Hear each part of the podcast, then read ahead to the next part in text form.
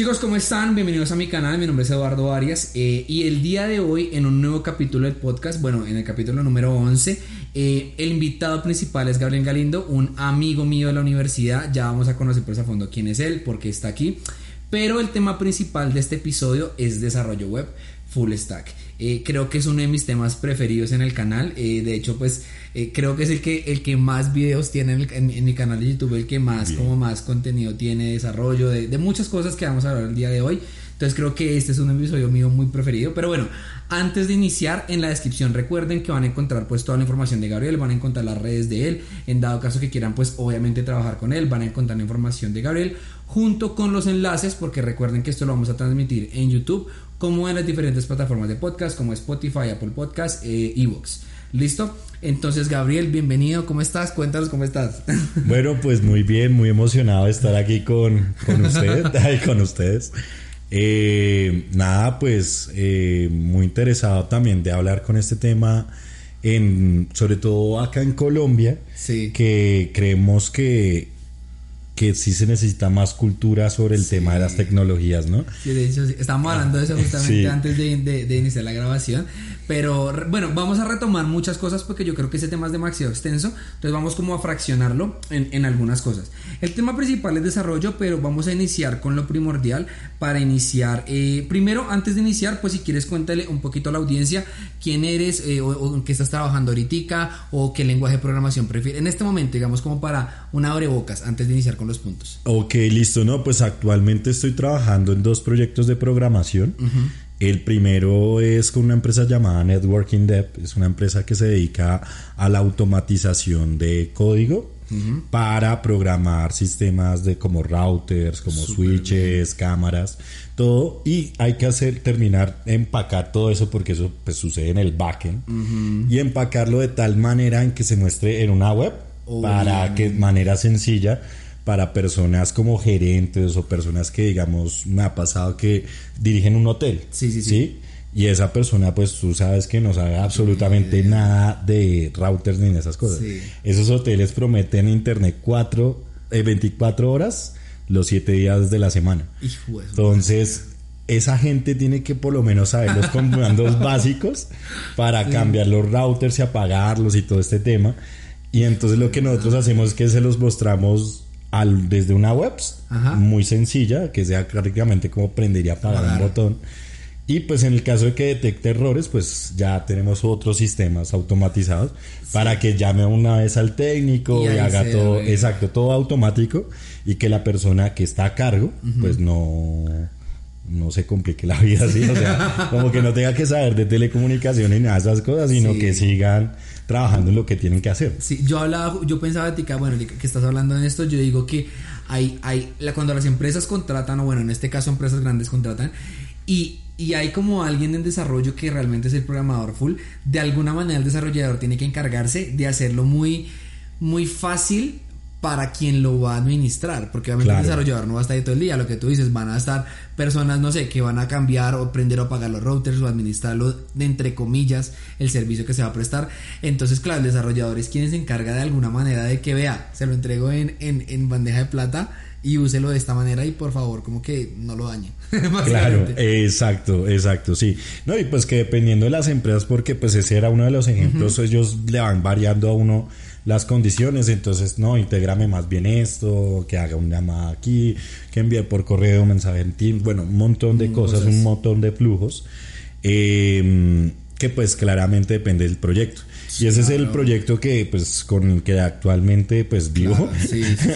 Eh, pero también estoy intentando crear mi propio proyecto que se llama Missbot. Uh, súper bien. Cuéntales, cuéntales porque... Y, no, pues ese es un proyecto un poco más a largo plazo que hemos venido trabajando porque queremos hacer es un enfoque de automatización para programas sencillos que, se necesitan aquí pues a nivel nacional, pero también eh, queremos el desarrollo de videojuegos. Mm, uh, súper chévere. Exacto, y la idea es que nosotros sacamos los proyectos y vamos a tener un enfoque social, porque la idea es en sacamos el proyecto y luego capacitamos a personas de escasos recursos para que aprendan a hacer el mismo proyecto. Uh, súper bien. Entonces la idea es que es, es, un proyecto un poco más ambicioso y por eso nos hemos demorado un poco más. No, y requiere recursos sí, también. que estoy trabajando con unos amigos, yo pues digamos que soy el el único programador, pero pues bueno, también tenemos un segundo programador que era es más del área de marketing, que llama Andrés Moreno, y pues mis socios que ya son personas que trabajan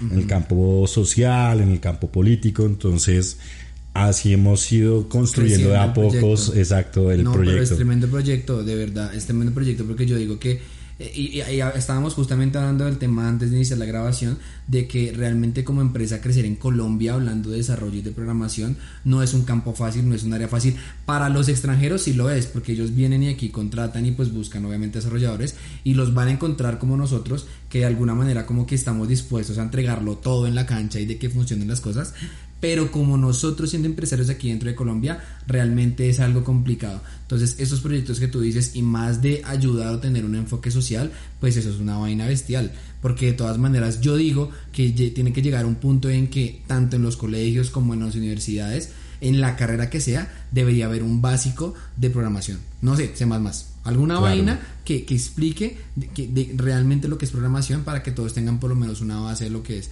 Porque de todas maneras, sí o sí, en este momento, pues todo lo que nosotros hacemos, cámaras celulares, teléfonos, computadores, sitios web, aplicaciones móviles, todo tiene programación, todo tiene desarrollo y es de verdad increíble que nosotros en, aquí en Colombia, siendo un país que está en crecimiento, no nos enfoquemos tanto en eso porque realmente sí lo o sea, sí debería ser como una propuesta, eh, no sé, un plan de gobierno, alguna vaina realmente compleja para que eso pase. Pero bueno, entrando un poquitico en materia, entrando un poquitico en materia, Gabriel, la primera pregunta, o bueno, el primer tema sería, ¿cuál lenguaje de programación prefieres para desarrollar en backend o en frontend? ¿Cuál es el lenguaje de programación que tú prefieres? Bueno, esto es una pregunta compleja para mí porque la forma en que yo entré a la programación fue muy extraña. O sea, yo venía de, de hacer otros trabajos y yo dije, no, yo quiero trabajar en lo mío. O sea, pues soy ingeniero, quiero trabajar algo en tecnología y empecé a meterme en programación. La primero que yo intenté fue con Java. Ah, y conseguí trabajo y todo. Fue un trabajo en Spring Boot, eh, con el framework de Spring Boot. Y eh, era una empresa llamada Hardtech. Pero la verdad no duré ni dos meses allá, weón. Porque primero no me gustó el lenguaje de programación. Y segundo, no me gustó tampoco, pues, algunas cosas ya personales en ese momento de, pues, de ese proyecto. Entonces, fui, volví y me cambié. Entonces, después empecé a aprender PHP. Ah, ok, ok, ok. De ahí por medio de PHP conseguí unos trabajitos, de editar algunas páginas, a dar como un backend y ya. Pero tampoco no, no me sonaba mucho. Entonces yo dije, no, la tercera, la tercera no me va a rendir. Y entré ya con Python y no, ya me, me, enamoré bastante. Pero también en el tema frontend, eh, pues en todos esos procesos siempre me había tocado trabajar con JavaScript. O sea, así se hacer cosas, scripts muy, muy, muy básicos, como ocultar una barra, ocultar un botoncito, entonces pues para que esos proyectos funcionaran. Entonces después sí me puse a estudiar con un poquito más de JavaScript y creo que para mí esos son esos dos por ahora. Python en el back y JavaScript en el frontend. Yo lo pensaba y yo lo hablaba muchas veces en el canal porque yo tengo, bueno, tengo varios videos hablando del tema, pero creo que JavaScript es un lenguaje de programación que es, eh, ¿cómo decirlo? Es multitarea. Uno, uno, puede encontrar en JavaScript con Node.js, puede encontrar el backend y en JavaScript en frontend. Uno de verdad, o sea, si uno de verdad se enfoca en estudiar JavaScript a fondo y de verdad convertirse en un teso, no sé, en todo lo que conlleva el, el, el lenguaje, yo creo que hay muy buenas oportunidades laborales en JavaScript. Y estoy segurísimo que las hay. Porque tú dijiste de PHP y yo sé que WordPress, digamos, no he entrado a la programación neta de WordPress porque uno puede entrar a programar eh, plugins, puede entrar a programar temas y demás, o, ciertas aplicaciones. Y lo que yo hago en el canal, de alguna manera, es como añadir fragmentos de código, pero son fragmentos de códigos basados ya sea en JavaScript o ya sea en HTML o ya sea en CSS, que son, digamos que fragmentos sencillos Pero si ya entramos a programar los plugins como tal de WordPress, tenemos que tocar PHP en algún momento. Entonces digo que no está mal para hacer un CMS, pero si yo le voy a meter la mano, digamos que a un proyecto de programación, pues obviamente prefiero hacerlo con algo que yo sé que, pues, o sea, que, que de verdad, no sé, como que lo voy a llevar a, como lo que tú decías, como un proyecto en el tiempo, no, no algo solamente aquí como por mercado, porque igual WordPress sí o sí se va a mantener. ahorita salió la versión 6. algo, creo que fue y se mantiene actualizándose. Entonces sí o sí toca estar revisando constantemente. PHP también se actualizó el año pasado creo que a 8.4 y eso hizo caer muchos sitios. Yo tengo un video hablando del tema y eso hizo caer muchos sitios. Entonces, a ver, obviamente el tema del lenguaje de programación yo lo veo como que es súper bueno, pero cada quien tiene que encontrar su lenguaje. Sí, es verdad. es, eso. es verdad, sí, eso porque realmente algo que si no me ha gustado, por ejemplo, mucho cómo se trata el tema de la programación en redes sociales es que, por ejemplo, a veces sacan como un meme y todo esto y... Pues una mierda. Y, sí, y uno se ríe, uno dice, pues bacán, o sea, bien por el momento.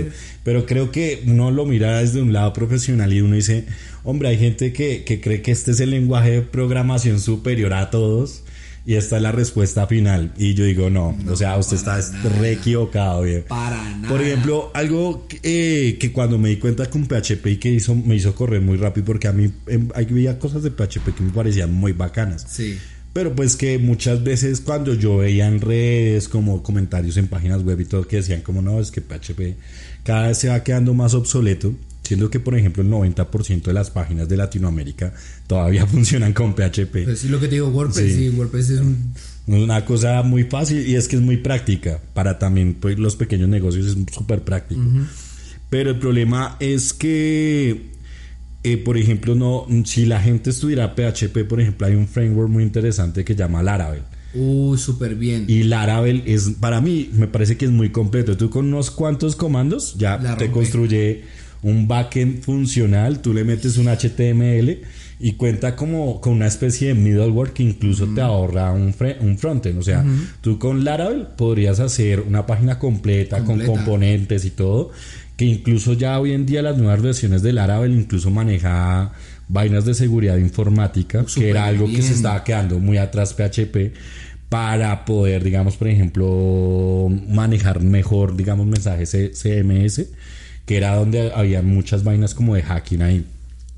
Entonces creo que incluso hasta, mira, por ejemplo, el ejemplo con, que puse con PHP, si uno busca las herramientas adecuadas, incluso uno lo puede volver actual. Obvio. Y digamos que yo creo que cada lenguaje de programación se acomoda mejor para un proyecto. Por ejemplo, también hay unos lenguajes, por ejemplo, algo que aprendí mucho de Java es que es muy robusto para muchos proyectos. O sea, por ejemplo, hay bancos enteros. Está, por ejemplo, Sencosud, que tiene también una gran, un gran inventario. Es que es Sencosud, imagínate cuántas cosas no tiene esa empresa. Y ellos trabajan muchas cosas con Java también. Sí. O sea, empresas de tiendas. O sea, es muy, muy robusto porque Claro, de pronto se te extiende un poco más en código, hay que hacer un mayor esfuerzo en ubicar las clases, tener un orden en el proyecto, pero es una vaina que tú sabes que le das play y, esa vaina funciona porque funciona. Sí, claro. Y digamos que hay otros lenguajes de programación como por ejemplo Python y JavaScript que a pesar de que con unas pocas líneas de código puedes hacer proyectos súper poderosos. Eh, digamos que a veces también, por ejemplo, hay unas desventajas como por ejemplo el orden del código, que no lo tiene Java. Sea, tú Java le metes 30 programadores, o sea, que se los metes, y, tú sabes. Y, funciona. Y funciona, y hay formas como de arreglar, como de irle parchando ese código. Pero digamos, tú metes Python 30 programadores y JavaScript 30 programadores sin que se comuniquen todos los días, sin que haya unos estándares. Esa vaina es un código espagueti horrible, sí. Es que trabajar en equipo es diferente a trabajar solo. Justamente hablábamos de eso porque si uno inicia el proyecto solo va a tener la ventaja de muchísimas cosas, desde la programación del servidor, desde la selección o programación de base de datos. Bueno, hay muchas cosas, pero cuando ya hay un código como tal hecho, yo creo que primero hay que hacer precisamente esa transferencia de conocimiento y de conocer qué es lo que está pasando con el código, cómo se está comportando el código, si hay aplicaciones, no sé, en segundo plano, hay 7000 cosas que revisar antes de entrar a meterle algo antes de decir voy a modificar esto acá, eh, hay, que, hay que revisarlo. Yo creo que hay cosas interesantes, pero bueno, el lenguaje de programación creo que sí es importante seleccionarlo uno mismo. Más bien, yo diría, porque es que uno ve en redes sociales y yo también lo veo, weón, y es como, e, este es el lenguaje que es, o ese es el que es, o no, o, programa con este que con este te va a salir el resto de trabajo. Y uno entra, por ejemplo, a LinkedIn o entra, bueno, hay muchas empresas que, que gestionan como esas, esa transición entre el desarrollador y la empresa y te dicen como que no, estudia este lenguaje de programación porque estamos buscando este desarrollador para esto la realidad de las cosas es que cuando uno entra a trabajar en un proyecto, realmente uno no sabe con lo que se va a encontrar.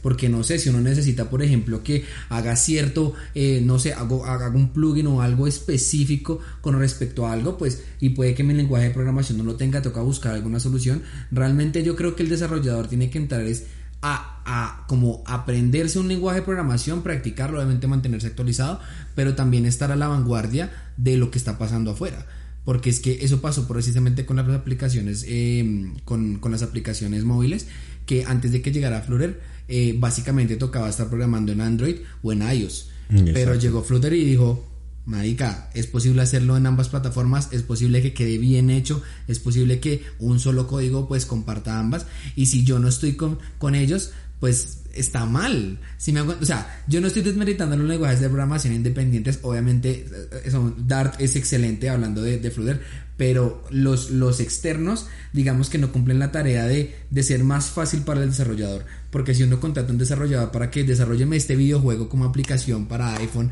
pero también quiero que esté en Android, pues va a ser mucho mejor para el negocio, para el emprendimiento, para costos, para todo, que un solo lenguaje de programación lo haga. Entonces creo que escoger el lenguaje de programación es clave. Hay que aprender todos, pero es, es, clave. Es clave, sí, sí. Eh, digamos, aunque, aunque bueno, también aprender de todos, yo digo que todos a su, tiempo.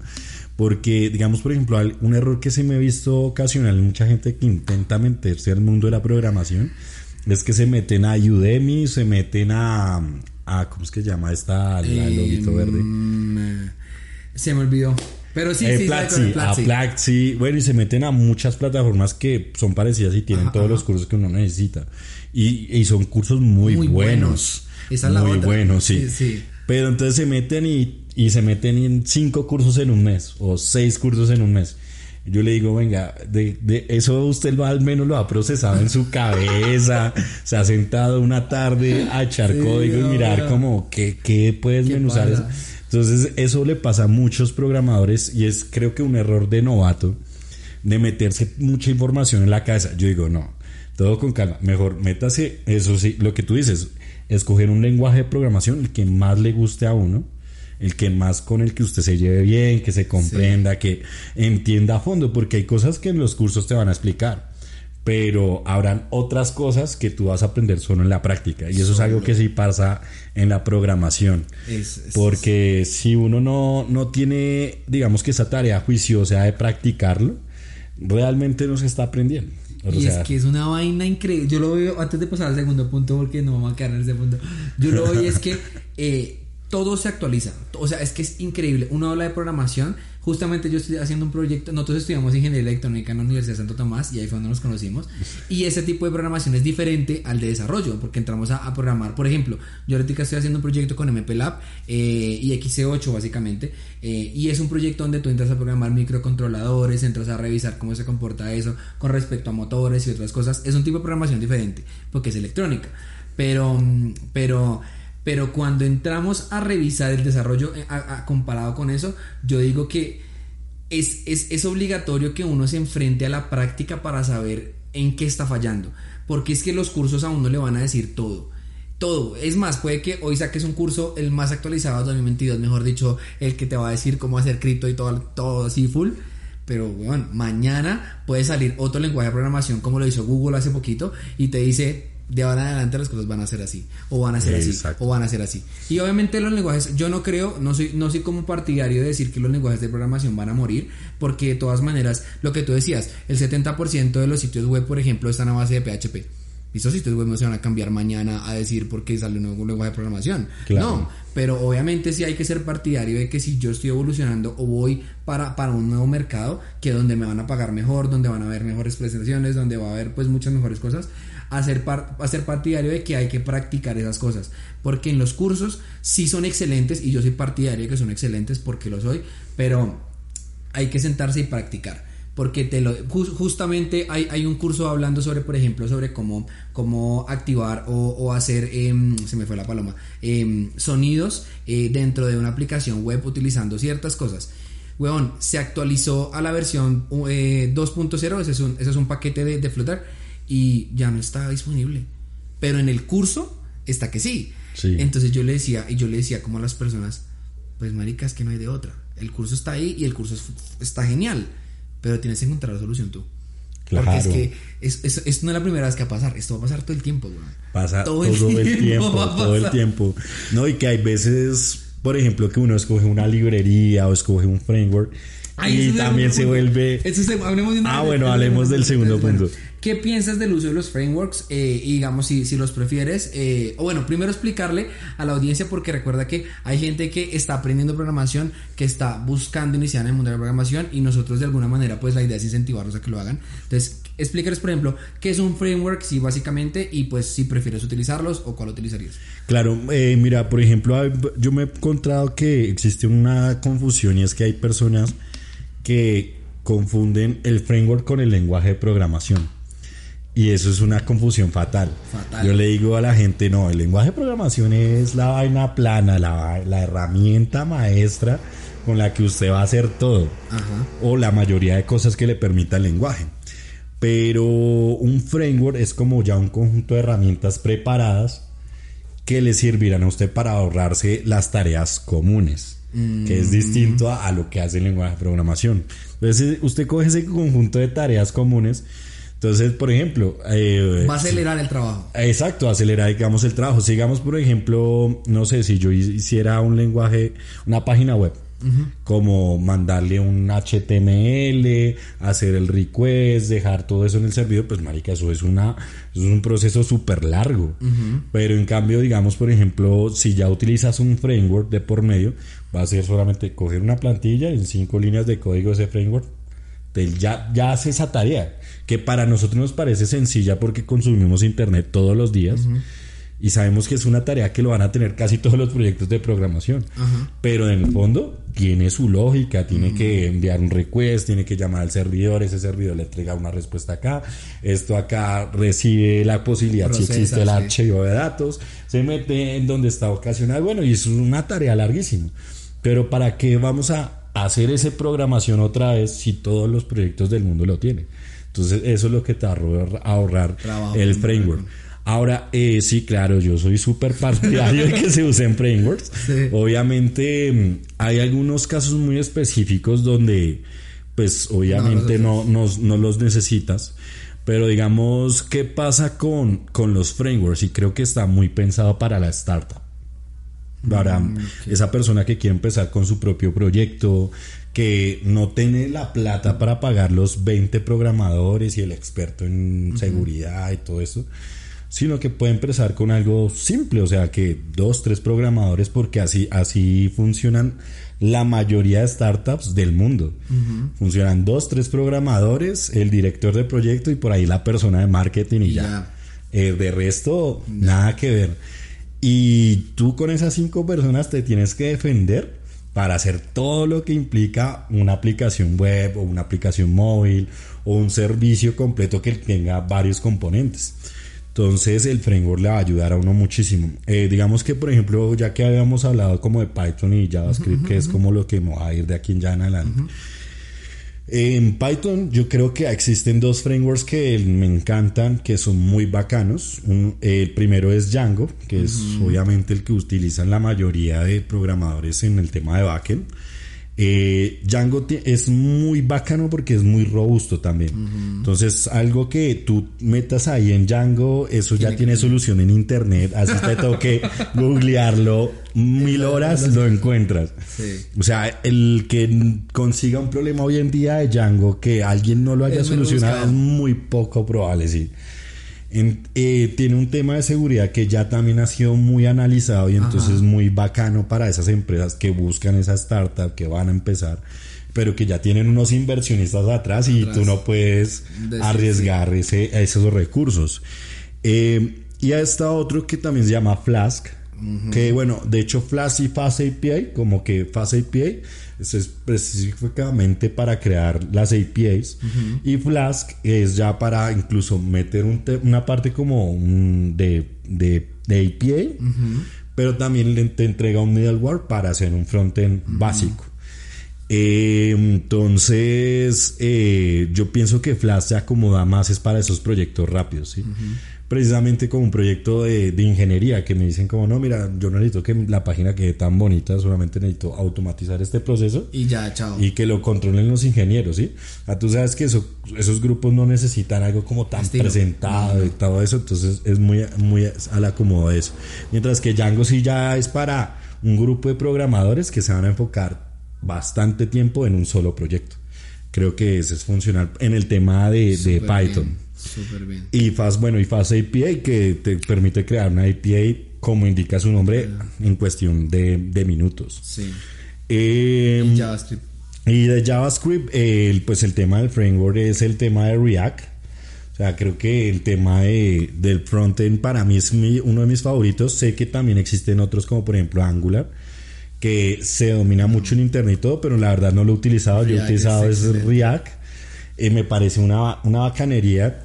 Pero también incluso he visto otro que es Ionic. Mm, que ah, estaba basado también como el de Flutter. Ah, que entonces tú con un mismo código puedes hacer la aplicación tanto en, en Android y en iOS. Y bueno, también te incluso te da la opción para hacer con web.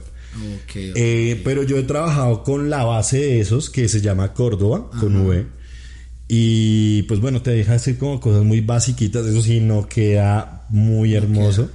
Pero entonces, digamos, por ejemplo, lo que yo he logrado, por ejemplo, con Córdoba, y eso es lo interesante de conocer las herramientas, que jugué con otro framework que se llama Phaser, que es para hacer videojuegos. Lo metí en Córdoba y ya con eso tienes un mismo código, el videojuego para la web y el videojuego para tanto Android como iOS. Eh, tiene sus limitaciones, tiene sus limitaciones, pero digamos un juego básico lo puedes hacer así. Oh, bien. Entonces creo que pues esos son mis frameworks favoritos. no, pues obviamente son artísimos. pero obviamente sí es recomendable utilizar los frameworks. Yo utilizo JavaScript, bueno, eh, perdón, utilizo React porque sí me parece que es una gran ayuda al momento de desarrollar, es increíble. Y de hecho que no solamente, de hecho, em, cuando yo inicié en el mundo de la programación, lo primero que yo vi antes de que, de que me mencionaran algo de algo fue React. Y yo, ¿qué es esa vaina React? Y claro, y hablaban de que Facebook estaba contratando personas que fueran muy, muy pro en React eh, como desarrolladores. Y pues, aunque nunca busqué un trabajo como Facebook y esto, sí, obviamente dije, pues, América, si lo está utilizando Facebook, pues esa vaina tiene que ser, tiene que ser parte de alguna manera del futuro o de algo pero sí lo utilicé y bueno, de hecho en el canal tengo hablando sobre cómo subir precisamente una aplicación utilizando React y Node.js y obviamente eso acelera el tiempo en, muchísimo. En un mismo archivo tú puedes trabajar JavaScript, HTML, CSS, en un archivo puedes hacer básicamente todo. Entonces, obviamente sí es una es un trabajo y lo que tú dices, de todas maneras la gente no no, o, o, los que usan la web o los que o los que hay como intermediarios de verdad no conocen el trasfondo de huevón de que envía una solicitud, recibe la, procesa la, eh, no sea, revisa la base de datos, cambia la base de datos. Hay, hay 7000 cosas detrás de esto que el framework como tal, y yo también lo recomiendo, comiencen a utilizarlos, comiencen a buscarlos y busquen cuál es el indicado para el, para el eh, lenguaje de programación que ustedes van a utilizar, porque sí o sí hay que utilizarlos y como desarrolladores, y lo que tú dices, Puede que uno no vaya a iniciar mañana mismo como desarrollador a trabajar en la mejor empresa del mundo. Si uno hace su propio catálogo de aplicaciones o de webs, lo ideal es poder utilizar estas ayudas como frameworks que nos van a ayudar en el proceso de, de, poder concluir un trabajo mucho más rápido y de una manera más eficiente. Y hay un punto que yo quería mencionar antes de pasar al siguiente, y era que tú hablabas de seguridad web. Y, y, la gente tiene que entender eso, que cuando, no sé, uno le programan, dicen, ay, usted es hacker o hay, usted hay una gran diferencia. Es que, es que el mundo del desarrollo, el mundo de la programación es gigantesco. O sea, yo lo veo como que hay tantos lenguajes, hay tantas, hay tantas posibilidades, aplicaciones, hay muchas cosas. Entonces, el hacking, digámoslo entre comillas, o la seguridad web, entra a ser otra rama de la programación, es totalmente diferente porque ya es el cuidado, no es la creación de la web, no es la creación del proyecto, sino es el cuidado de la misma.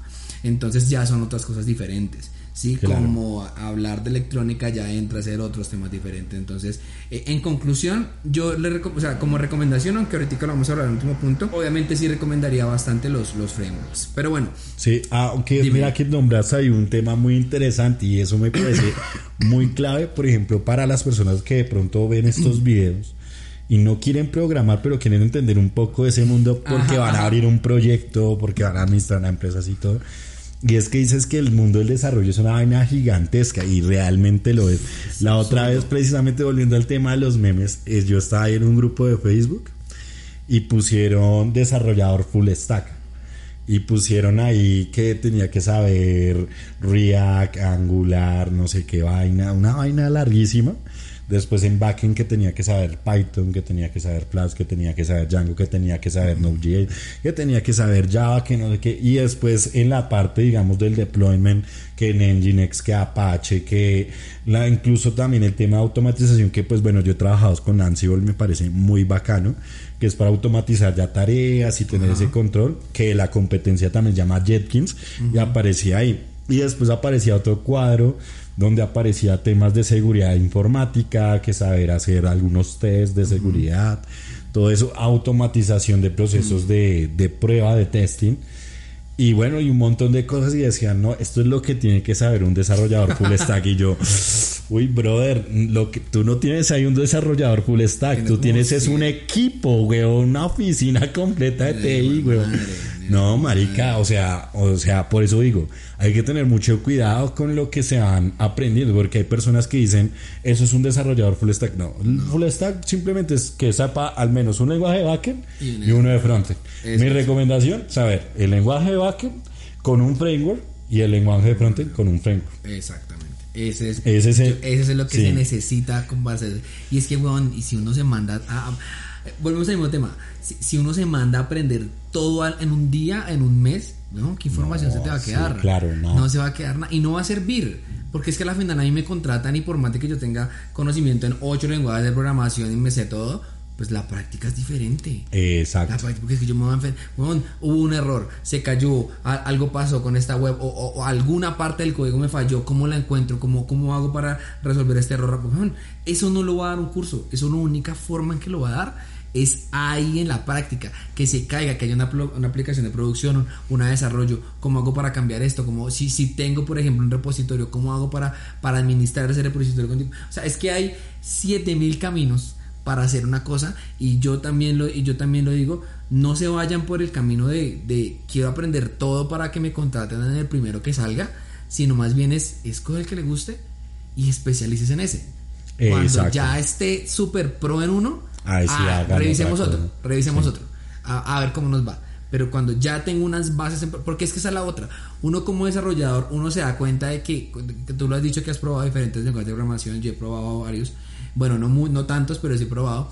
Eh, la única forma de enfrentarse a la conclusión de un proyecto es la práctica, pero es, es en el mismo proceso en el que se encuentran las soluciones. Porque, por ejemplo, si no lo sabes, hay, hay una web que se llama, em, se me fuera el nombre, eh, donde no busca las preguntas, se me olvidó. Eh, Stack Overflow. Stack Overflow y es, es como uno de los mejores amigos para todo desarrollador porque obviamente hay muchas preguntas que se resuelven y que todos vamos a tener y, y, es ese proceso que uno tiene de búsqueda, prueba y error como un método científico. Y voy a encontrar la prueba de esto y tiene que funcionar a la final porque si yo soy el desarrollador principal o soy parte del, del, equipo, esta mañana tiene que servir porque es que eso, eso, no puede pasar mañana que un cliente, justamente hablamos de una aplicación aquí en Colombia que se llama Neki y es una aplicación que utiliza yo creo que con el 90% de Colombia. Estoy segurísimo, segurísimo y se cae, pero ustedes no tienen ni idea cómo se cae esa aplicación. Entonces pues dan barrada porque a la final estoy seguro que hay un equipo gigantesco detrás de eso, pero algún error tuvo que tener en su proceso para hacerlo. Y esa es la otra, porque es que la gente no entiende que no solamente es el lenguaje de programación, sino también hay que revisar qué, qué, hosting estoy utilizando, qué, o cuántas solicitudes yo puedo recibir en, no sé, en un segundo, en 10 segundos, cómo las está recibiendo, que, cómo se está administrando la base de datos, si se cambia, o sea, hay, hay mil cosas detrás que realmente un desarrollador tiene que revisar y el, el hecho de hablar de full stack no te hace experto en un mar de cosas, sino te hace simplemente como viable para que conozcas la parte del backend y la parte del frontend. Básicamente es eso. Yo lo veo de esa manera. Exacto, sí, yo también lo veo de la misma manera. Y bueno, pues ya que, digamos, por ejemplo, si tú eres un programador back o eres un programador front o bueno, o incluso ya el tema de ciencia de datos que también se está manejando mucha programación. Em, hay una serie de habilidades ya que están alrededor que sí se tienen que aprender sí o sí.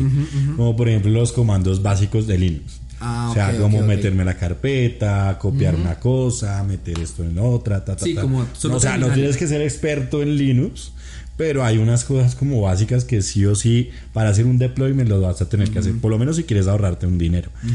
Em, digamos, por ejemplo, bueno, pues, eh, digamos, no sé, manejar un Nginx o un Apache, que es para, digamos, que realmente meter ese proxy allí y asociarlo con un DNS, son ejercicios básicos que pues todo programador tiene que saber sí o sí. Pero pues son cosas que como tú dices, o sea, ni siquiera yo nunca hice un curso en Nginx. O sea, fue, me dijeron, un día, Gabriel, listo, tiene que subir esto al droplet, ta, ta, ta, meter el, el DNS y yo.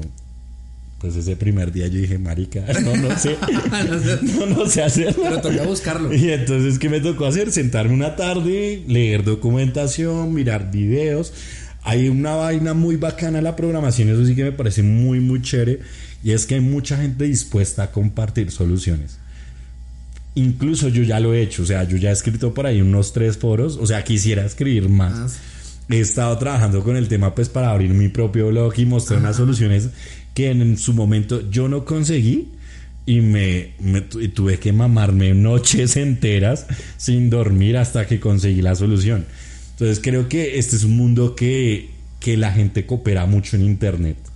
O sea, realmente no tengo la hipótesis de que desde el momento que salió Internet y pues empezaron a dar a las personas a programar, quienes lo que más lo han explotado son los programadores. Porque todos sabemos el dolor que significa no encontrar una solución a un problema. Y publicarlo en un foro es súper valioso. Entonces lo que son los foros, los videos, hay mucho contenido gratuito que a uno le ayuda también a aprender un montón de cosas. Y esas habilidades uno las consigue es cuando te sale el error o te sale la tarea y tienes que hacerlo, marica, sí o sí, güey. Y es que en ese momento que te dijeron, marica, tú no puedes decir, no, no lo voy a hacer. Sí, obvio, güey. Baila, güey, ya, yo estoy aquí. Sí, ya me toca sentar, no sé, no tengo ni idea del tema. Bueno, tengo bases, pero no, no sé exactamente puntualmente esto. Marica, me toca sentar, voy a dejar todo lo que estoy haciendo tengo que volver un experto en este momento en este tema porque esta mañana tiene que servir. Y eso para mí es el desarrollador. Eso para mí es el desarrollador, weón, que no sé, entramos como a weón, es que de verdad somos los que estamos, somos como que realmente la empresa y como que lo que forma la empresa y de ahí para allá sí están el resto de cosas. Yo lo veo de esa manera y me parece muy bien y el hecho de que haya como una comunidad, como que nosotros estemos como que de alguna manera trabajando juntos, eso me parece muy chévere. Y mira que yo lo veo aquí en Bogotá, bueno, en, en Colombia, y, tal vez todos estamos apuntando es a trabajar por fuera de Colombia. En Colombia también hay proyectos muy interesantes que uno puede, que uno puede mirar. Y no sé, obviamente eso depende de cada quien porque obviamente toca entrar a revisar temas de costos y demás, pero sí sería chévere que digamos si como empresarios o, o, si ustedes están pensando lo que tú decías, no en ser programador, pero sí lo estoy escuchando porque voy a montar un proyecto de esto, contraten a los desarrolladores porque es que verdad hay mucha gente, por lo menos aquí en Bogotá, en Colombia, que tiene los conocimientos, pero que no se les da las oportunidades para hacerlo. Y lamentablemente, y yo se los digo a ustedes como empresarios, si los, los que están buscando hacerlo, la única forma de que ellos aprendan es haciéndolo. No hay otra forma. Pero créanme que si, si un desarrollador se, se entrega con un proyecto, va a hacer que funcione, porque es que no hay de otra. La cuestión es que sí se necesita dinero y eso es verdad, porque es que la gente dice, no, ya le pagué a este man 2 millones de pesos, 3 millones de pesos, ya esto me queda Listo.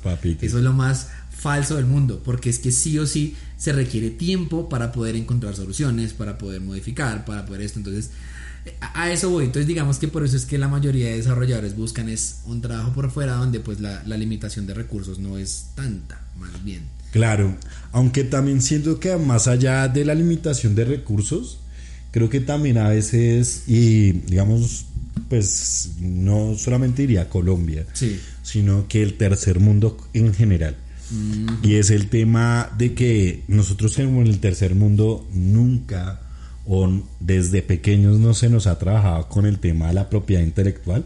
pues no sabemos guiar esos proyectos, ¿sí? Porque al final el código, ¿qué es? Pues tú te imaginas cómo solucionar un problema aquí en la cabeza y lo escribes y listo, y eso empieza a funcionar tan, tan, tan. Pero digamos que la programación llega muy, le a, digamos, cuando, sí, o sea, cuando este sistema económico ya había trabajado el tema de propiedad intelectual, por ejemplo, tú miras, digamos, por ejemplo, en Estados Unidos, y desde que crean una hamburguesa, esos ya saben que tiene un valor. No tanto por la hamburguesa sí, sino por, mi idea de haber creado esa hamburguesa.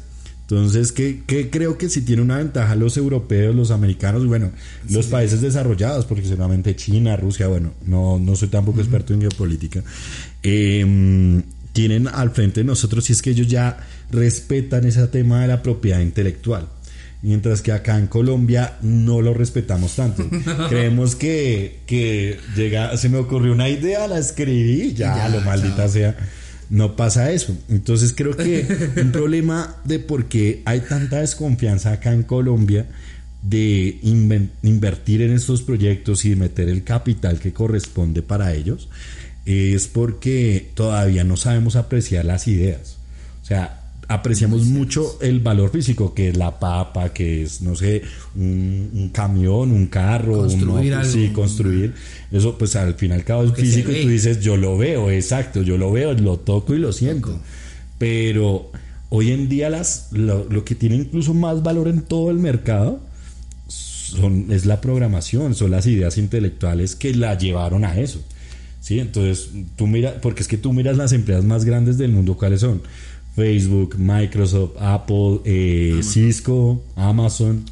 O sea, son empresas. Pero, ¿y, esas empresas te venden algo físico? No. No, servicios. es, unos servicios. Pero unos servicios que ellos ya han imaginado todo eso y ellos saben cómo sacarle plata a eso. Y digamos que en, Latinoamérica todavía no sabemos apreciar esas cosas.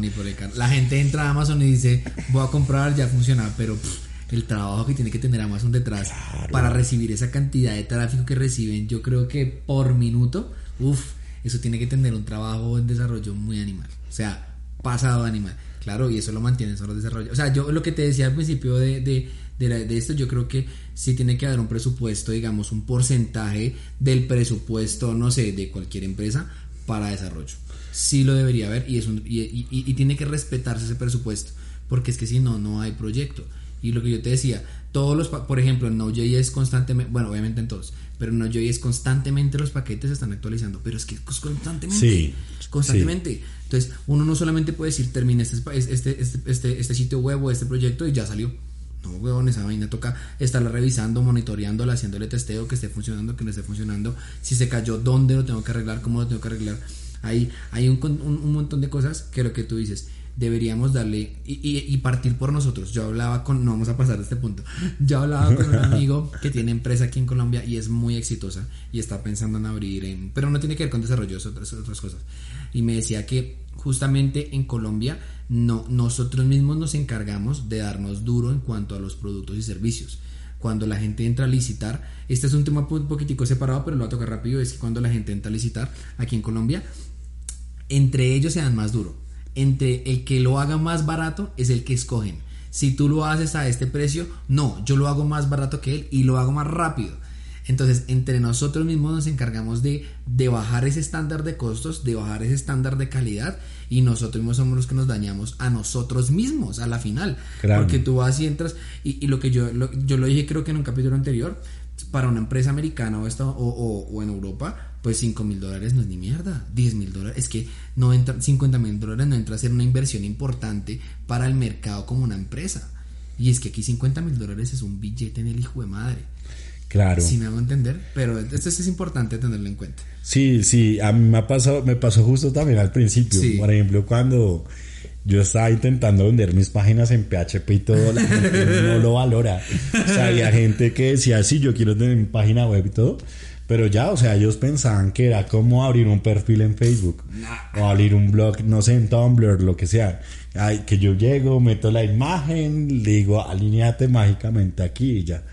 Y que, me, que si me querían cambiar algo, entonces yo llegaba a mi casa y arrastraba un botón y ya estaba el botón de compras. No, marica, eso no es una lógica detrás muy, muy compleja. Pero digamos que de ahí es donde parto. Si uno utiliza la herramienta adecuada y todo, incluso hasta uno puede atender ese tipo de clientes.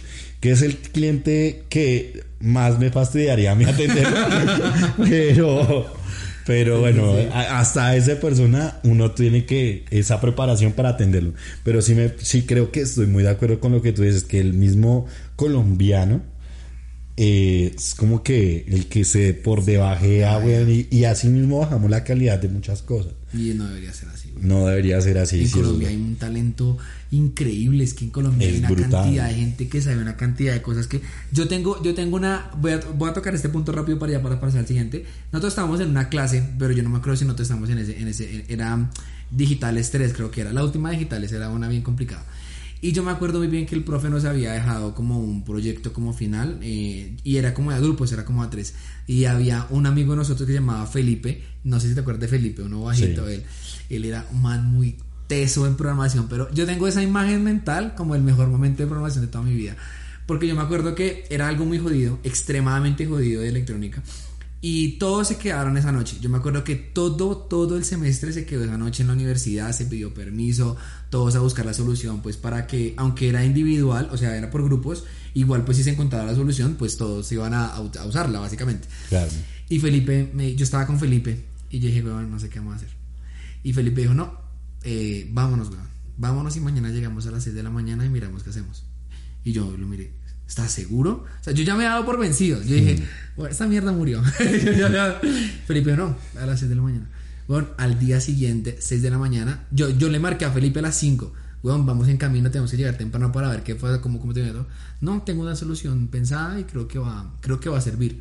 Huevón llegó 40 minutos, hizo la solución, sirvió. Yo no lo puedo creer. Yo decía, entonces, el estado mental, ahí ese día, hasta el día de hoy, el estado mental del desarrollador importa como un putas. en ese momento Felipe, en, nuestro amigo, no se dio cuenta el, valor monetario que valió la solución que él hizo, porque en el mundo real esa solución valía un billete, me refiero al, tiempo que le ahorró a la empresa en encontrar una solución a un, proceso, es un ejemplo, pero el estado mental que él logró, el liberándose de, de, de todo, de, ah, voy a dejar esto por un momento, a liberarme, y a meterme en esto, uy, fue una vaina animal. Y eso yo lo aprendí, ese día yo lo aprendí. Entonces cada vez que yo encuentro un problema cualquier maricada, weón, yo me separo el computador, me paro un momento, voy, no sé, alguna maricada y vuelvo. Porque yo, y es lo que yo digo, uno no encuentra el valor en esas cosas porque la mayoría de desarrolladores, y yo lo hablaba con otro amigo de programadores de la universidad, Carlitos, lo hablaba que nosotros a veces somos muy solitarios. Y eso, y es verdad, y es verdad, hay que aceptarlo. Uno se la pasa con el compu trabajando y todo y no es muy solitario. Pero asimismo deberían darnos el valor agregado que representa que uno pase tanto tiempo en el compu estudiando, trabajando en el proyecto. Y no solamente hablando monetario, sino pues también en, muchos otros campos. Porque hay gente que, bueno, uno puede encontrar una solución y mm, me voy a hacer daño a alguna chimbada si no aguanta. Mm, Entonces, esas cosas a la final son importantes. Y aquí en Colombia eh, a, lo que iba, perdón, es que afuera en el resto del mundo sí lo valoran. Sí lo, yo estoy seguro que un desarrollador en Google no va a tener problemas de nada. Estoy segurísimo. Pero aquí en Colombia sí, tras de que toca rogar para que trabajen, tras de que toca rogar para que paguen, tras de que toca rogar para, para oigan, valoren lo que estoy haciendo, oigan, de verdad es un trabajo complejo, no, no pasa. Y somos nosotros mismos los empresarios, eh, no, bueno, y los desarrolladores también, que somos quienes bajamos los precios y eso y eso de verdad no debería pasar porque no sabemos el valor agregado que tenemos eh, siendo desarrolladores. Pero bueno, pasemos al siguiente punto porque si no, no va a pasar. bueno, eh, ¿qué ha sido lo más difícil que les cuentes a ellos? ¿Qué ha sido lo más difícil en tu proceso como desarrollador? No sé, puede ser una experiencia, un trabajo pasado o en tu proceso de aprendizaje. Lo más complicado. Yo creo que eh, entrar a trabajar como programa, o sea, realmente pasar de ese momento y creo que hay veces también que uno lo meten en la universidad, porque lo meten, weón. Sí. Y uno no entiende por qué está en la universidad, ¿sí? Estudiando, ¿sí? Uno dice, ah, no, pues es sencillo porque yo consigo un cartón mágico y, ese, ese cartón me va a conseguir mi, mi, estabilidad, mis trabajos y todo. Qué mentira, weón. Es una, la peor mentira contada en la vida fue cuando yo estaba en ese momento que tenía el cartón Que todas formas, pues bueno, yo no, ah, yo no me considero un mal estudiante, fui, sí, sí, sí, fui destacado y todo, o sea, la gente sabía que me podían preguntar y me siento a entender y lo saco. Y yo decía, bueno, o sea, me siento con las capacidades. Y llego con este cartón mágico a las oficinas de empleo, a las empresas, y en ningún lado. Ni por o sea, ni por el carajo. O sea, ahí fue cuando me eché un poco atrás, de pronto no a un estado como depresivo, pero sí me sentía muy mal. Decía como, hombre, me metí cinco años en una universidad, lo que tú dices muchas veces sentado en un laboratorio, casi que sin dormir, llegar a clases de las seis de la mañana, presentar parciales, aguantar la presión, todo eh, era complicado. Entender que, que ese esfuerzo fue casi que en vano. Entonces, fue cuando, bueno, afronté distintos procesos y todo, pero el primer proceso fue entender por qué no estaba, no estaba consiguiendo trabajo. Claro, lo que me enseña la universidad me daba era una visión muy genérica de cómo solucionar los problemas a través de la ingeniería. Fin, ya. Ya, exacto. Pero te da cierto criterio, te da un criterio nomás. Pero a las empresas no les sirve el criterio, necesitas soluciones ya para hoy, ahora, en este momento, 24/7. Entonces fue cuando me empecé a, meter en cursos de programación y no fue tan difícil. Pero, y entendía que no era tan difícil porque yo ya tenía cierto criterio y mezclo esas dos cosas y ya, ya tenía la seguridad. Eso por primera parte, o sea, después, pues claro, escoger el lenguaje de programación fue, difícil, fue un proceso largo para mí y eso me dolía mucho porque yo vi amigos programadores que consiguieron lenguaje de programación el primer día y de una ya están trabajando y hoy en día siguen trabajando en eso. fue un periodo de meses de, de tener errores, de aceptar, digamos, que, pues, que está haciendo mal las cosas. Y eh, decirse uno mismo que está haciendo mal las cosas es, muy difícil, porque uno no lo quiere aceptar. Eh, y lo segundo, pues bueno, yo creo que ya es un tema aparte, yo creo que no aplica solo para los programadores, aunque tú lo dices, hoy en día el trabajo del programador es muy en solitario y dependemos mucho de nuestro estado mental. Mucho, güey. Mucho, mucho. Y empecé, pues yo empecé a preocuparme por ese tema de la salud mental, porque cuando llegó este tema de la pandemia, me toca encerrar, o sea, yo soy, yo soy un tipo que se la pasa en la calle, güey. O sea, que si no estoy al frente de un computador, seguramente estoy en la calle. Estoy en el gimnasio, estoy con mis amigos, estoy en restaurante, estoy haciendo cualquier plan re X, ¿sí? O sea, incluso hace poco me metí en un curso para ser DJ, güey. Uy, severo. Sí, güey.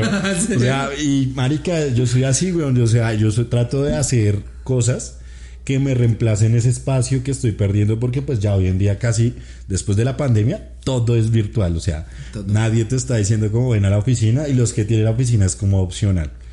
Entonces, em, a mí ese tema de estar como solo me afectó un poco y empecé a preocuparme por mi salud mental. Entonces empecé a ir a la psicóloga y todo, obviamente me tocó pagar el proceso. Eh, y desde ese día me ha ido del del carajos. O sea, súper bien en la programación, re clarito. O sea, hay días que incluso sale un problema a un programador compañero mío y yo termino rápido lo mío y me dice como venga tan ayúdele al man y todo y marica o sea me, me, sirvió mucho. Salen, salen muy, muy rápido las cosas. cuando uno se preocupa por la salud mental que no es algo que las personas piensen que solo de un día no, es, todos los días, weón, todos los días. y es un proceso a preocuparse por la salud mental, pero estoy seguro, una persona con salud mental y más el tema de programación que lo extienda muy bien, es un programador 10 de 10. Animal. 10 de 10, sí.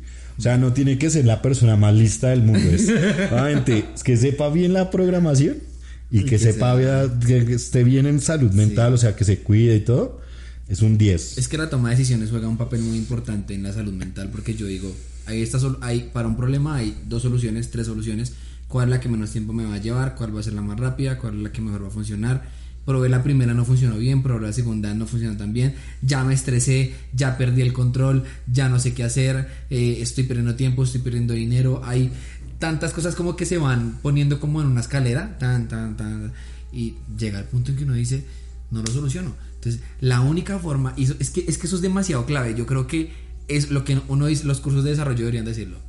Tienes que tener eh, una estabilidad emocional en este proceso. Sí, Tiene es que tener verdad. una estabilidad. Tiene que buscarla, güey. No sé cómo carados. Sal, lo que tú dices, salga, base de fiesta, haga cualquier vaina.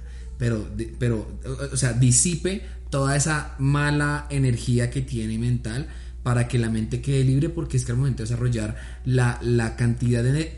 La, la gente dice que, o- o me dicen, yo como desarrollador no me canso, yo me la paso aquí en la casa relajado, pero uno se sienta a programar, uno se cansa, yo termino con los ojos cansados, yo me acuesto a dormir y quedo fundido, weón, o sea, es como si uno hubiera trotado Todo porque día, uno, sí. se, porque uno se, se, se- se mata al cerebro dándole una solución. Y pues eso me gusta, final a mí me gusta, pero si uno no disipa esa mala energía o esas, o esas cosas que a uno no lo están dejando tranquilo, la programación no va a servir. Y si uno se fija, eso no solamente lo afecta a uno, sino afecta al cliente de uno afecta los resultados del cliente, afecta a 7000 cosas que uno no lo nota. No es para no es para darle Una peso a la emocional, no, sí. no es para darle expresión, Sí. pero sí es importante y es una prioridad, es una prioridad gigantesca hacerlo. Sí, eso es verdad, es verdad. El programador es una persona que tiene que cuidar mucho su estabilidad Sí, emocional. sí, pero bueno, listo. Llegamos al punto final. Ya, acabamos, acabamos. Entonces, el primero, el último punto es, eh, recordemos que aquí hay muchas personas, Gabriel, que lo que estamos hablando, o están empezando, quieren empezar, o vieron un video de programación, o vieron una publicación de, con programación se ganan millones de pesos. Así, alguna Sí. vaina, vieron alguna vaina. Y quieren tener una idea de alguien con experiencia de, de recomendaciones. ¿Qué les puedes recomendar a ellos, eh, a los nuevos desarrolladores, quienes están empezando a iniciar en ese mundo de la programación? ¿Qué les puedes recomendar de qué van, de qué tienen que estar preparados antes de dar este paso? ¿De qué? O sea, tú dices, listo, van a, van, a hacer, van a hacer esto o escojan otra carrera si no tienen, digamos, como estas aptitudes, sino qué recomendación les puedes dar a los nuevos desarrolladores que en este momento nos están viendo. Eh, ok, eso es una muy buena pregunta. Eh, yo pienso que, eh, bueno, de habilidades técnicas ya lo habíamos hablado, ¿no? de conocer bien la programación, conocer bien el lenguaje, eh, trabajar al menos, o sea, créeme- El trabajo de campo. Sí, el trabajo de campo. Y yo, y este, digamos que lo digo por mi experiencia, porque a mí me fue muy difícil entrar. Eh, que mínimo sepas un framework, ya en el lenguaje que tú escogiste, en el que vas a trabajar. Eso digamos que un framework mínimo, comandos de Linux mínimo, o sea, lo básico, como meterse en una carpeta, copiar un archivo, crear un archivo ahí de rapidez, porque muchas veces ni te da tiempo para pasarlo y enviarlo allá, ¿no? Hay rapidez, editar algunas cositas y, y listo. Em, pero entonces ya como a un nivel, digamos, de habilidades blandas, que son las que no vas a aprender cualquier parte, es contigo mismo. eh, yo pienso que la primero es tener mucha creatividad para resolver problemas. O sea, realmente que si te sale un problema, entender que que no es el problema, o sea, que ese es ver tu verdadero trabajo, ¿sí? Es resolver problemas. Es resolver el problema.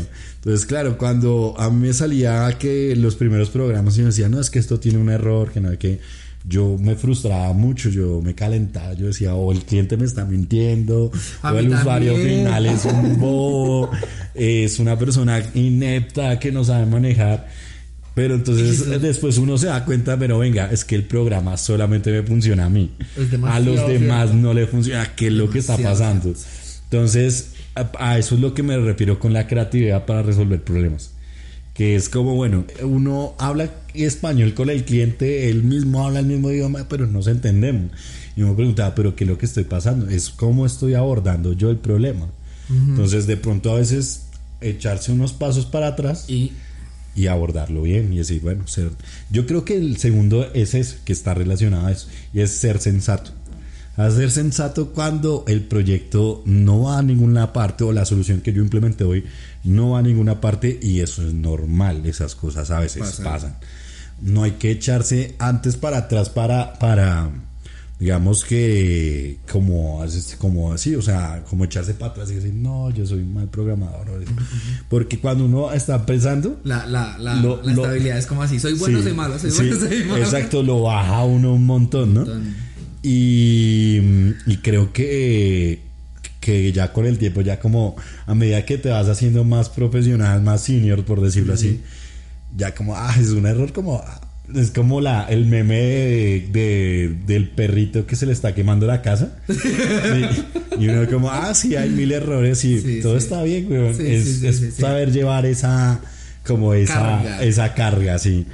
contra. Y, y tercero, yo pienso que hay que llevar es una honestidad, ya sea con el cliente, con tu jefe, con la persona que sea la final, el dueño del proyecto. Sí, sí. Hay que aprender a manejar una honestidad. ¿Por qué lo digo? Porque hay personas, yo ya lo había hablado con un programador y decían, no, es que hay personas que son muy optimistas, ¿sí? Y es como, ay, no, si voy a poner un cohete hoy con programación y voy a llegar a la luna. Y uno es como, bueno, sí, muy bonita tu idea, pero lo máximo que puedo hacer es ponerte un dibujo de un cohete que llega a la luna. y listo. Eh, es muy distinto a la idea que, o sea, si uno tiene esa honestidad y esa confianza con el dueño del proyecto, con el cliente o con tu jefe, porque hay muchas maneras de verlo, eh, pienso que, que eso, eso lo valoran mucho. Eso realmente lo valoran porque hay programadores que se ponen como a mentir, no, sí, a prometer el cielo y la tierra y cuando llegan las horas de las entregas es, es fatal. Entonces, si uno es honesto desde el día uno en el proyecto, eso créeme, hay veces que, como cualquier verdad, es a veces difícil decir, pero hay que tener, digamos, el carácter y decir como maricano, eso es lo que usted me está pidiendo, es imposible. Como también algunos casos que digamos, por ejemplo, gente que, que quiere pedir cosas muy básicas, ¿no? Y muy, muy, muy, muy básico. Y uno es como, venga, no, metamos un grado de complejidad, a ver qué pasa, metámosle esto, a ver aquello. Entonces, yo creo que, que la honestidad es, es clave. en este proceso, sobre todo porque, seamos sinceros, esto solamente lo quiere entender la gente que le gusta el que digamos por ejemplo es el de marketing, el dueño de la empresa y todo eso, esa gente no quiere saber ni un nada. Y no y no, ya así así quieran no no no van a entrar con uno ahí. Al detalle, exacto, porque están ocupados en otras cosas. Lo máximo que el que les funciona es como la reunión que van a presentar los, los proyectos y listo. Y dicen, "No, esto es una bacanería, esto no y por qué es una bacanería, no sé." Pero saben que es una bacanería, la agradecen mucho y creo que por eso uno también tiene que conservar con cierta honestidad para dar siempre lo mejor de uno, siempre y cuando esté en lo posible. Entonces por eso digo, ni tanto con el de los que piden cosas imposibles, ni tan, tan duro con las personas que piden cosas muy básicas. Hay que ser honesto para llevar el proyecto al nivel que se pueda llevar con los recursos que hay. exactamente, tú lo has dicho, porque para finalizar sí me gustaría decir eso que, que, que tal vez la gente o tal vez las empresas no, lo notan. Nosotros como desarrolladores tenemos que encontrar la solución a un problema y el, o sea, el cliente pide algo y no es un problema, si me hago entender, solamente que no lo como un problema porque que solucionarlo. Pero si ese problema no es posible solucionarlo tan complejo, tan, tan, porque de verdad es que requiere, no sé, muchísimo presupuesto, muchísimos problemas, podemos nosotros presentarles una idea que funcione similar o igual con los presupuestos y recursos que hay porque volvemos al mismo punto, volvemos al mismo punto. La gente no está dispuesta a invertirle 20 mil dólares a un proyecto iniciando porque dicen, no, es que eso es demasiado dinero, no, es que no, y menos al desarrollador. Entonces, listo, yo quiero trabajar, quiero iniciar mi carrera como desarrollador, yo quiero dar mis primeros pasos, trabajar en un proyecto real, listo, voy a cobrar tanto, pero hagámoslo de una forma diferente y que nos funcione a ambos. Porque esa es la otra, si nosotros nos vamos al límite pues, si usted no me paga esto, yo no trabajo, pues nunca voy a iniciar realmente. Y, la, y, lo, y, lo, y lo vemos al mismo punto. Los cursos sirven para todos, pero lo que realmente a ustedes les va a dar el éxito como desarrolladores va a ser la experiencia. Y lo que tú dices es un punto clave y es, quien está aquí es porque le gusta. Si ustedes no se sienten listos para pasar horas leyendo, para pasar horas un poco estresados, para pasar horas buscando un, un, o creando un algoritmo, o viendo, o viendo videos tal vez para buscar soluciones, o, o tal vez todo, este, todo esto hace parte del proceso, que nadie ve, nadie ve, absolutamente nadie ve, solamente ve el desarrollador. Si ustedes no están listos para este proceso, busquen otra idea de proyecto, busquen otra idea de negocio que tal vez, si lo que están buscando es dinero, pues dinero hay por todo lado, me van a entender, ustedes pueden este, dedicarse a la profesión que quieran, pues va a haber dinero. Pero si se quieren a, trabajar en desarrollo, que hay bastante dinero, porque he conocido personas que ganan mucho dinero en, desarrollo, que hay bastante dinero, porque somos, vuelvo y repito, la base de la empresa, lo hay, pero sepan que van a tener eh, una, una carga no solamente emocional como lo hemos hablado, no solamente intelectual como lo hemos hablado, también puede ser una carga, eh, no sé, familiar también en algunos en unos casos, porque igual les va a robar mucho tiempo del que ustedes tienen, pues para, para compartirlo con los demás. Entonces, tener en cuenta todas estas cosas antes de dar este paso, porque sí o sí sería chévere que lo aprendieran, pero si se van a dedicar a esto, sepan que la, la, cima es muy linda, o sea, la cima es demasiado linda en todos los aspectos, pero escalarla no va a ser fácil.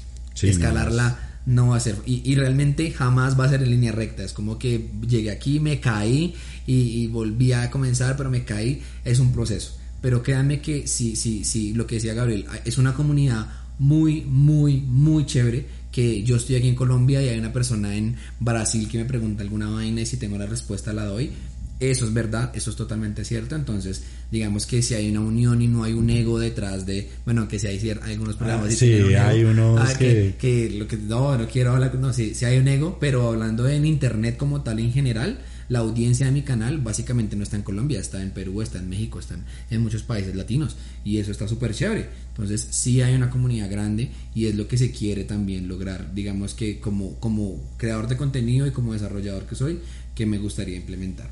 Pero bueno, Gabriel, hemos terminado por hoy. Entonces, para finalizar, eh, no sé si les quieras comentar a ellos o, volverles a comentar sobre tu proyecto, si quieres invitarlos a que vean tu trabajo, si quieres invitarlos a que te sigan, no sé, cualquier invitación que les quieras hacer, ese es el momento. ah, pues bueno, muy bien, no, pues también ahorita he estado trabajando un poco el tema de redes sociales, es algo que he querido hacer mucho tiempo por lo que te decía, que quiero mostrar también como tips, algunos cositos muy básicas. Sí, sí de errores que me han salido, cosas que me han facilitado la vida. Entonces, por ejemplo, en TikTok me pueden encontrar como arroba Gabriel Galindor. Ahí trato también de hablar de videos muy cortos sobre tecnología, como temas de actualidad tecnología o temas pequeños tutoriales muy rápidos, sobre todo ahorita pues me voy a enfocar mucho en Python. Y temas de trucos en Linux como para subir Droplex, bajar todo eso cosas incluso también como aledañas que he aprendido como por ejemplo trabajar con el laboratorio de Cisco. Entonces ahí, ahí hago videos muy cortos del tema. Ahí hablo también a veces incluso cosas de ingeniería electrónica. Sí, sí, sí. Eh, en Instagram lo estoy hasta ahora trabajando pero también puede conseguir el mismo arroba Gabriel Galindor. Eh, y pues bueno mi proyecto es arroba misbot.co. misbotco Ah, bueno, los enlaces quedan aquí abajo, pero sigues contando. Sí, mis Boco, que bueno, por ahora no tenemos muchas publicaciones ahí, pero yo esperaría que ya para principios del otro año empecemos ya full con publicaciones y hablar de, de, los trabajos y todo. Y nada, pues ah, incluso también bienvenido pues eh, al tema de que quien me quiera escribir, que quiera escribir alguna duda, alguna recomendación, conmigo cuenten. No sé si de pronto hay alguien que de verdad esté mirando y diga yo estoy buscando proyectos para financiar pues también puede ser una opción. Claro, también, obviamente, porque el financiamiento nunca va a faltar. si me van a entender, si buscan también un proyecto para invertir, también hay proyectos. Gabriel está trabajando en un proyecto que fue el que nos comentó al inicio, entonces también lo pueden buscar. Y fíjense ya para finalizar que si ustedes invierten, como, nosotros, como empresarios invertimos en las personas que están en el trabajo de campo, es la mejor inversión que pueden hacer. Sí, eso es verdad. Es la mejor. No voy a invertir por allá en, en alguien que, ay, que usted me dijo que no, bueno, estoy invirtiendo en usted porque usted es el que se sienta y hace el trabajo de campo y confío en que el dinero va a estar bien invertido.